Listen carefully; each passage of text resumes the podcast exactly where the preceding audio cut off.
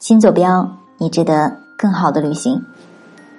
我们已经知道了什么时间去昌都最好玩。那么今天的话呢，我们就来说一说，在昌都都可以体验到哪些传统节日。昌都的节日很多，除了保留古老传统的部分民族节日之外，绝大多数都与藏传佛教有关。传统和宗教节日包括。像刚刚过完的藏历新年，这是西藏地区最重要的一个传统节日。另外的话呢，在每年的藏历六月十五日是中阙节，这是类乌齐一带最悠久的传统节日，是为了庆祝公元一三二八年察杰玛大殿竣工而设立的。另外，在江达类乌齐贡觉察雅巴素一带，每年藏历五六月还会举行赛马节。丁青县每年七月也会在布托湖旁边进行民间赛马节。另外呢，还有一个比较有意思的就是沐浴节，在每年的藏历七八月间，男女老少呢都会来到河边、溪边或者泉边有水流淌的地方进行沐浴。还有我们之前在节目当中讲到的酥油花供灯节。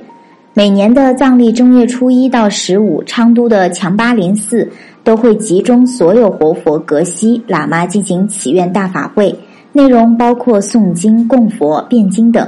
节日当中呢，还可以观赏绚丽美妙的酥油花。还有拉白节，拉白节呢是每年的藏历九月二十二号，这个节日呢是为了纪念释迦牟尼而设立的节日。另外呢，还有燃灯节。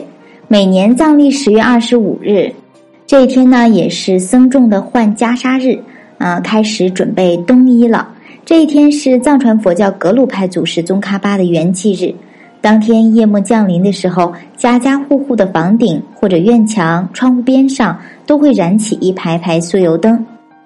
还有呢，每年藏历十二月二十七号到二十九号是吉庆节，节日呢会举行跳护法神舞活动。好了，关于昌都的节日，我们今天就先说到这里。大家记得锁定我们的视频号“新坐标旅行”，收看周五晚八点的视频直播分享。本周我们准备了很多大奖等着大家来拿。